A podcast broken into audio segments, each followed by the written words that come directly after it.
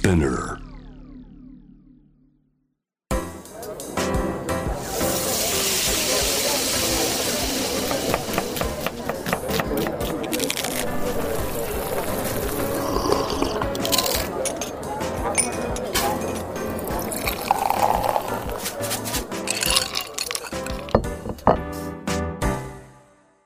アジナ副音声voice of food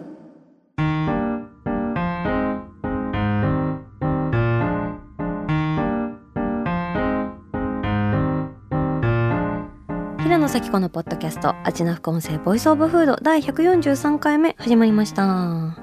この番組は365日食べ物のことしか考えていない食のしもべことフードエッセイスト平野紗季子が毎回テーマに上がるフードについて熱く語り音楽のライナーノーツみたいに美術館の音声ガイドみたいに食をもっと面白く深く味わうためのトークをお届けする番組です。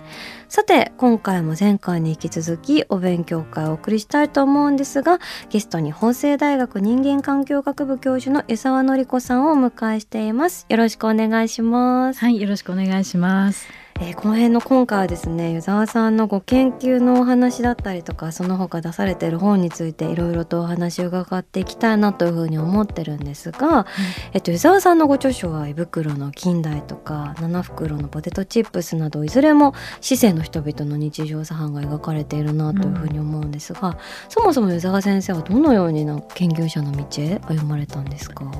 そうですね。もともとは研究者になるつもりは全然なくあて、そうなんですねはい食堂のおばさんとして働きたかった。そうなんですか？そうなんです。へーっちゃい頃なんかは、そのまあ将来の夢はみたいな話になると、そのまあその時に大学の先生とは何とも思ってな言ってなくて、食堂で働いたり、まあよくあるまあケーキ屋さんみたいな。うん、うん行っていてであの、まあ、友達と空き地でこう空き地人の土地を勝手に耕して株をあの 種を植えて野菜育てたり、農家でもあった。の であのあの親が留守の時に友達とホットケーキを焼いて、見たりああとはこうレシピを妄想レシピを書きまくる小学生で、えー妄想レシピ どういうなんか。なんていうんですかねこう例えばケーキを食べた時に、うんうんそれが立体構造としてどうなってるかを断面図をなんかノートとか教科書にもう授業中に書きまくって。やばいですね。私ですね。ちょっと似てるなと思って。うてなんかその、まあ、モンブランってこうなってるんだっていうのをこううん。発見したりじゃあこうなったらここにこういうふうに入れたら新しいんじゃないかっていうこう構造ってをどんどん展開して自分のレシピをなんか絵なんかにして描きまくるような小学生で、そう食いしん坊で、それでまああの食に関わる仕事に就きたかったんですよね。であの高校生の時までまだ真剣に考えていて、まあ、実際に職業にするならじゃあ栄養士かなと思って勉強し始めたらあの、まあ、数学で赤点12点取ってたので 前回のトーク参照してください、そう皆さん。はい。10なんかその数学がすぎ、まあ、数字がたくさん、まあ、栄養素とか、うん。まあ、カロリーとか。そうですよね。それがすごくうん、サイエンスの方が強い分野だなって当時はあのそれぐらいちょっと浅はかだったんですけど思ってうんちょっと向いてないかなと思ってで諦めてあの、まあ、人文学っていうんですかね、うん。文学系の大学に進んだんですよね。うんうん。でそしたらあの、まあ、フィールドワークって言っていろんなところをこう取材して歩くような地理学の分野に入ってそれでこう食べ物を作ってる人たちとか、まあ、彼女たち、まあ、あの彼らたちの食べてる姿とかを、まあ、し知ったりあの聞いたり、まあ、世界中の食の話を聞いたり、まあ、そういう機会が出てきて、であ食のことを、まあ、歴史学とか地理学で書くっていう方法もあるんだって途中で気づいて、はい、それで、えーとまあ、そこから食の本をあの発表するようになったっていう経緯ですね。もともとは食オタク小学生が、まあ、食の研究者になったっていうことなんですけどね、挫折もあり。あの、うん。すごく長くとんかつ屋さんでアルバイトされてたんですか？そうなんですよ、うん。あの平野さんの、まあはい。ご著書を読むと、はい。まあ、外食のインパクトって大きいなって思うんですけど、ね私はもう外食のインパクトは人の人生を変えるっていうふうに思っていて、思っててっていうかまあ実体験なんですけどね、それであのずっと高校生の時まで家のとんかつしか食べたことなかったんですよ。あのサラダ油で揚げた、まあ、乾燥したパン粉の、なんかこう、まあ、弱々しいっていうか、あのさっぱりしたとんかつ食べてたんですけど、高校生の時に友達のお母さんに初めて外食のとんかつ屋さんに連れてってもらって、そうすると生パン粉とラードで揚げてあって、まあ美味しすぎる口切りそうなくらいもうサクッと上がっちゃって、これ何と思って。そのとんかつにもうなんていうか衝撃を受けて忘れられなくてで大学生になったらとんかつ屋でバイトする。もうすごい単純なんですけど。まかないできっとあの味が食べられるはずと思って。それでまあ学生がたくさん住んでるあの町だったので。あのまあ、とんかつ屋、まあ、高級なとんかつ屋っていうよりも学生向けの、本当に A 定食が当時620円っていうすごい安い、はい、でそこであの食べに行ったその日に、ここで働かせてくれってすごい。なんか漫画みたいですね。そうなんですよ。そしたらそんなみたいですね。魔女の宅急便それ系ですね、うん、そしたらダメよってあの紹介じゃないとダメよって言われて、うん、そしたらそのカウンターの中に入ってる女性が何か知ってるなと思ったら寮の隣の隣に住んでる女性だって気づいて。で彼女が帰ってくるの見計らって今日から知り合いになってくださいって言ったえー、怖いですよね。すごいいいですね。それで紹介してもらって、うん、大学院時代も含めて8年間もうそこでとんかつをあのとんかつ屋さんでバイトして日々まかないを食べ、うん、うん、なんかそういうこうなんていうんですかねそそこのあの外食で食べたインパクトがその後の私の人生にあの深く根ざしてでそこからこう勝手口まあ、の裏口からこう社会を見るっていうことの意味っていうか魅力にすごいこうそういうことを考えた8年間でしたね。じゃあそのいわゆるお客さんとして入る入り口ではなくて、うん、普通お客さんは見ない勝手口裏口ですよね、ね、飲食店って、うん、そこがすごく印象的だったってことですか、うん、そうですね、うん、そこからゴミ捨て場に行くまでの道がすごい大好きで。すごい、ね、ダクトが並んだ飲食店わかります。おーってなってて。そうそうであそこに本当にこうあのいろんな匂いがしてる。そのいろんな飲食店のダクトのかあの油の匂いとか路地にあの猫のあの餌をあげてるこうお皿転がってたりあのタバコ吸ってる人の従業員の人が裏でタバコ吸ってるタバコの匂いがしたり。でなんていうのかなそういう結構生々しい世界が私たちのあのオフィシャルな食の場面っていうかあの本音と建前で世界は成り立っててあのすごく美味しい一品もあの食卓綺麗な食卓も、まあ、その裏方なくしてはあの成り立たないっていうことを、まあ、すごいもう8年間ずっと感じてその裏方にいるっていうことになんかすごい誇りっていうか嬉しくってでそのワクワクしながらあのゴミ捨て行ったり裏を通って従業員の人のコーヒー買いに行ったり。なんていうのかな。そう黒いエプロンと白い三角巾をしたままコンビニに行く時の嬉しさっていうんですかね変な学生だったんですよ、ね、いやでもすごくあの面白くて、うん、やっぱりそれって、うん、まあ、本音と建前だとしたら建前しか見たくないみたいな、うん、その裏口は見たくないですって思う方もたくさんいると思うんですよ。そうですね、でもそここそが、あの何かあるんだっていう嗅覚というか、そうですね。だから、まあ、胃袋の近代っていう本を、はい、あの書いた時も、まあ、そういうこう本音で食べる姿っていうのかな。人が本音で食べる姿を描きたくて、と学術的なこう研究として食の話があのこう盛んに言われるようになったのはここ多分20年ぐらいだと思うんですけど、あの結構おとなしい食っていうかあのシステムとしての食とか、あのまあ、一皿に乗ったこう完成としての完成形としてのなんかこう物質として描かれることが多いんですけど、やっぱこう食べるってもっと生々しい生きている生々しさみたいなのがあって、まあ、小説なんかだとそういうのがこう生き生きと書かれるんですけど、あの学術的にもそういうのを書いてもいいんじゃないかまあ書くべきなんじゃないかって思っていて、でその時に勝手口から歴史を書いたらどうなるんだろうと思ってそれで「胃袋の近代」を書いたんですけど、うん、それは本当高校生の時にとんかつを食べたことに始まってるんでしょうね。うん、でも確かにそういうあの食の学術的な本とかもやっぱ食の歴史ってどうしてもその権力者であったりとか、うん、ある種その持つものによって描かれやすいなっていうふうに思うんですけど、湯沢さんが焦点当ててらっしゃるのはむしろ持たざる者たちというか、うんそね、その胃袋の近代で書かれるのも、うん、本当にその日雇いの方だったりとか女工さんとか出稼ぎの方だったりとか、うん、まあそういったあの日常を生きる姿勢の人々の、ね、食欲みたいなところを描くっていうのはやっぱりすごく面白いなと思いました。そうですね。この持つものじゃなくても持たざるものでもやっぱり日々食べ続けてきたっていう事実はあって、あのざっと歩く人の目で、まあ、あの歴史を書きたいって思っていて。あ。のまあ、ベンヤミンっていう人があのパサージュ論っていう、まあ、パサージュっていうのは街路とか小道とか、まあ、日本でいうとアーケード商店街みたいなイメージなんですけどその中で遊歩者歩くあの遊んで歩くものって書いて遊歩者。の視点っていうことを論じてるんですけど、はい。まあ、ちょっとそれに近いかなってこう街を歩く雑踏の中に身を置いてみて、うん、でその人たちとこう一緒に歩いてみながらある一緒に歩きながらその当時の歴史の風景を見見たいっていう追体験したいっていうなんかそういう感じなんですね。でオフィシャルな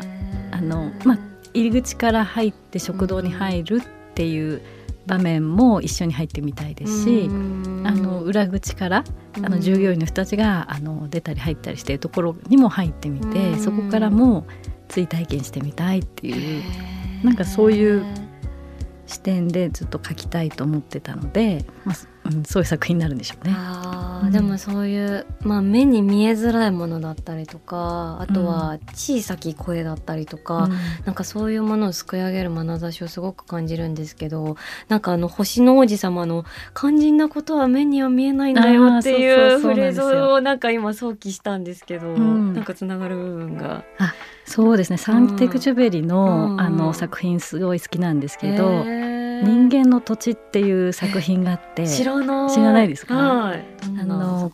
彼はもともと郵便飛行士なので本職が。だから外から空からあの見るんですよね世界を。でその時にあの先輩の飛行士にどうやったら飛行機の運転がうまくなるかって聞く場面が出てきて、そうとして普通だったらこう地図の見方とか風の読み方とか言うかなと思ったら、先輩飛行士が空からだけじゃなくてあの地上にあの3本のオレンジの木が立っててその近くに老夫婦が住んでて羊たちが歩いてて、まあ、そういうだからやっぱ地を這う人たちとか地を歩く人たちの暮らしを想像してこそうまく飛べるっていうなんかいい場面が出たんですえー、すごい。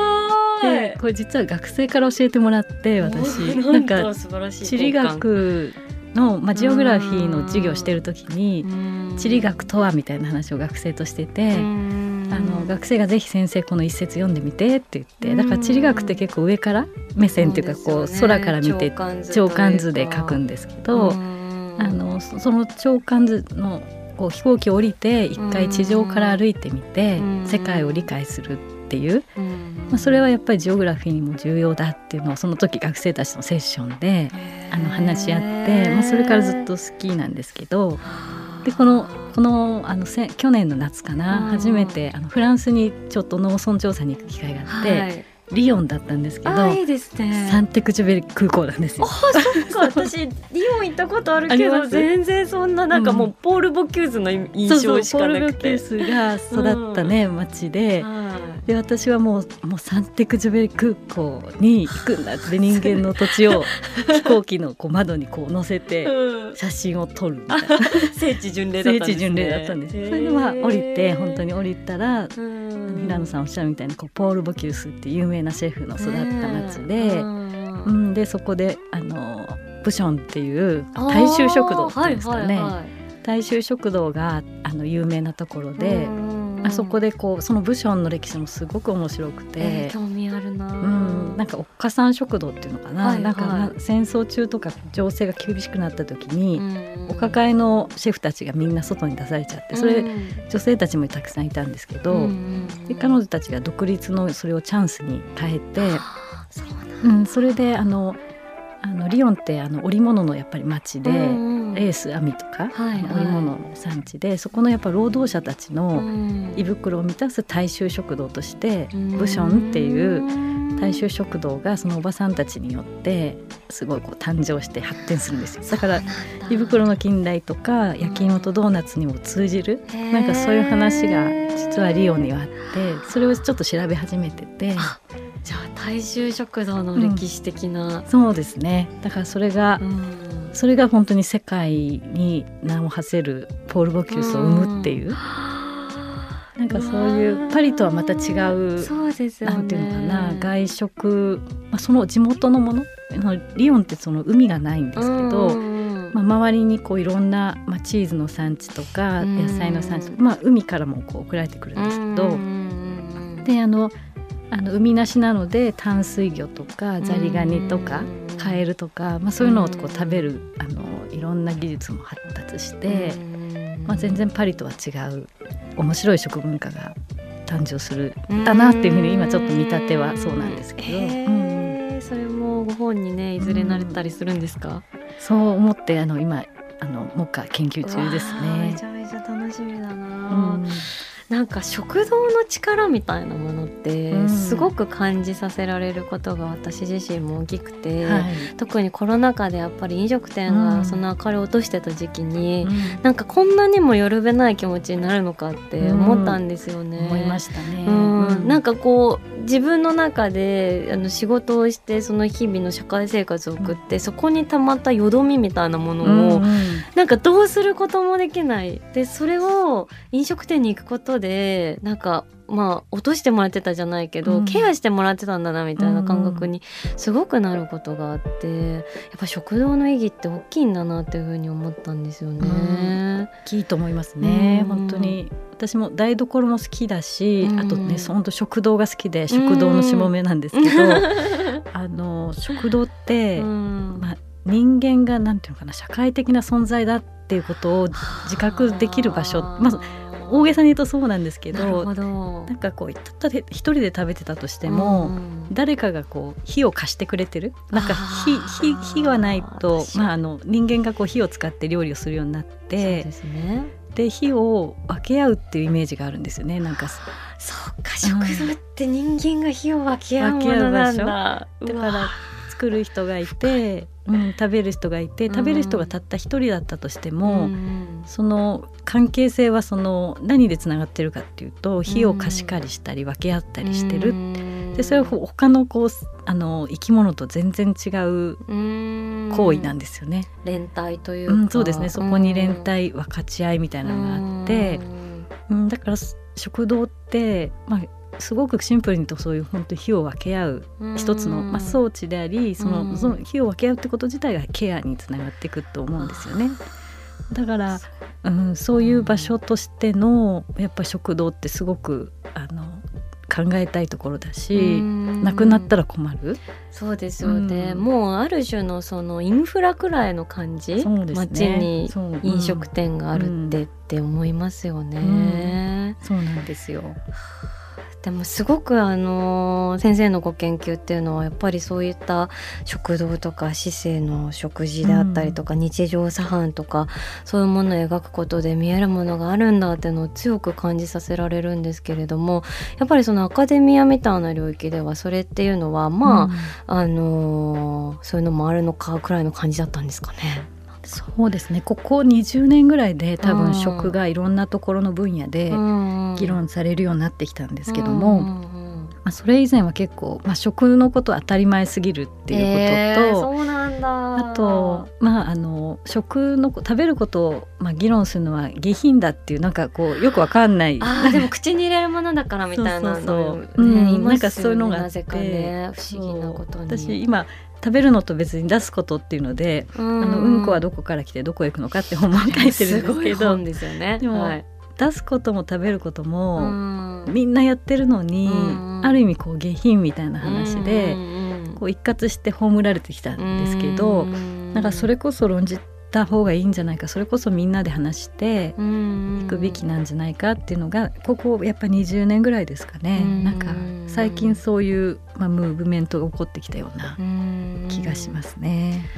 でもそのご研究自身をご自身はさらに台所でやられているっていうのがすごく あの前回の話にもあったんですけれども、うん、台所で執筆されてるんですか？そうですね。台所と、うんうん、まあ、ダイニングテーブルがつながっててで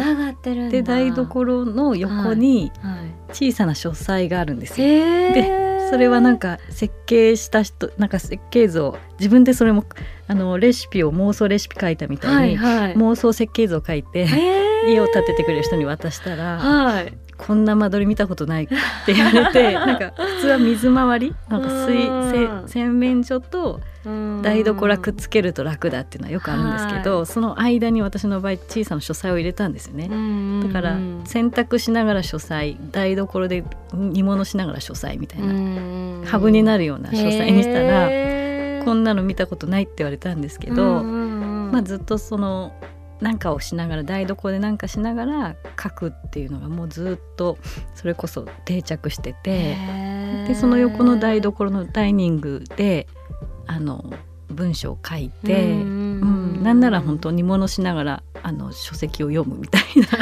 こともやっててなんか台所が真ん中にあるんですよ自分の人生の。うわ、うん、でもなんかその煮炊きしながら哲学するじゃないけれども、うん、なんかそういうことが、まあ、不可分のものとしてというか、うん、当たり前にあるんだよっていうことを、うん、なんかあの過去奮闘してきた、あの女性たちに伝えたいですね。そうですね。なんかみんなのおかげで今 私たちね、あのそういうふうに生きてるんだよみたいな、うん、なんか。そう煮炊きしたりそう料理って結構時間がこうエンエンドレスじゃなくて、あの何分とか、まあ、パンを作る時だったら発酵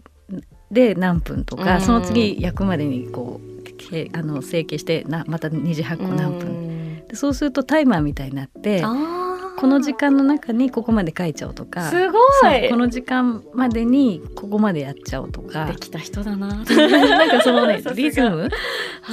どっちかっていうとだからもともと本当にその食堂で働きたくて研究者になる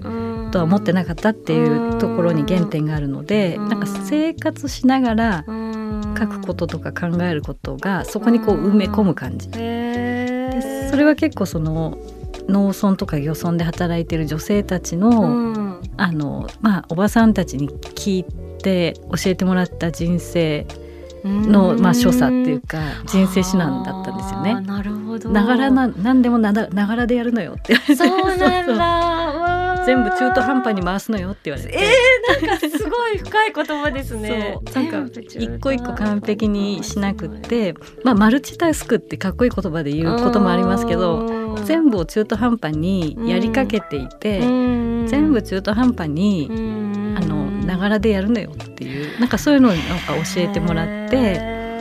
そうだなと思って。あなんかすごく生き方を楽にもしてくれるし、うん、なんかもっと頑張りたいとも思えるし、うん、なんかすごい言葉ですね。ねそうですね、うん、それを大学のキャリアセンターで教えてもらったんじゃなくて、うん、もう本当過去生きた人たちや、まあ、今あの奮闘してきた女性たちとか、あの本当あの海で働く海女さんとかあの旗織りをしてるおばさんたちに茶飲み話ですよ。あのまさにお茶を飲みながらお茶受け食べながら何ともない話をしながらその中に散ら散りばめられた人生指南をなんかそこに励まされて研究人生やってきたかなっていう、うん、感じがありますね。でもそういう一人一人の女性の声を拾い上げたりしうん、してそういうライフヒストリーを紡いでいくっていうことがすごく、あの私たちの人生とそれを聞いたそれをえっと、湯沢先生が受け継いでくださったから私たちもそれを知って、うん、またなんか頑張って生きていきたいと思えるというかね、ね、なんかもう毎日私は今日だってなんか靴下のペアが見つからなくて朝から泣き崩れそうになったりとか したりとかもそうするんだけれどもそれでいいそれでいいんだなっていうか、うん、なんかすごく励まされるなっていうふうに、世界は本当にさまつななんてことないことの積み重ねでできていて。あのまあ、そうそういうふうに私は思うんですけどいつもさまつなものとか日常的なもので世界を語るなって長く言われてきたんですけど、それで語ってもいいじゃないのって、まあ、最近開き直ってますけどね。うんなるほどな。味な副音声ボイスオブフード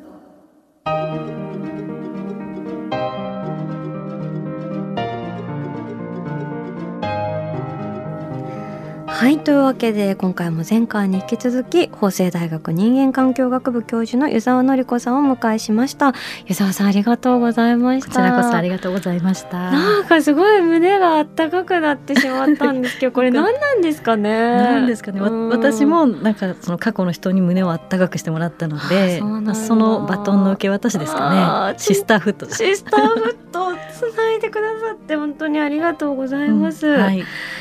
改めて伊沢さんのご著書「焼き芋とドーナツ日米シスターフット交流筆誌」は角川さんから発売されておりますので私ねこれ本当なんか読んでるとね泣きそうになるというか そういうシーンがありすぎて、ぜひ皆さんも読んでいただきたいなというふうに思います。伊沢さん本当にありがとうございました、はい、ありがとうございました。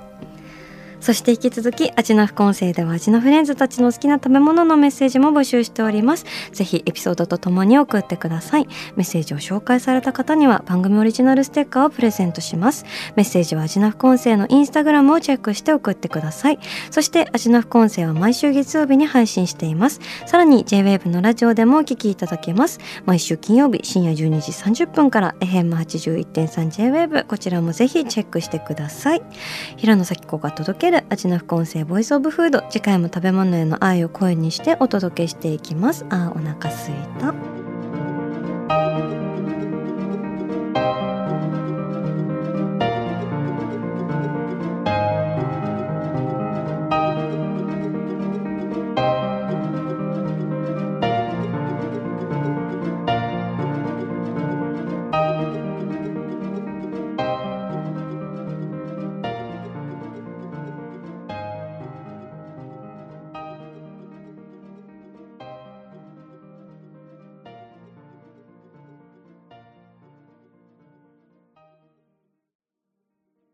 ここでスピナーからのお知らせです。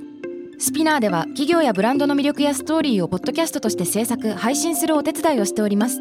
ポッドキャストを通してお客様とのタッチポイントの創出とエンゲージメントを向上させてみませんか？お問い合わせは概要欄の URL かスピナー .com のスピナーブランデッドポッドキャストからお願いします。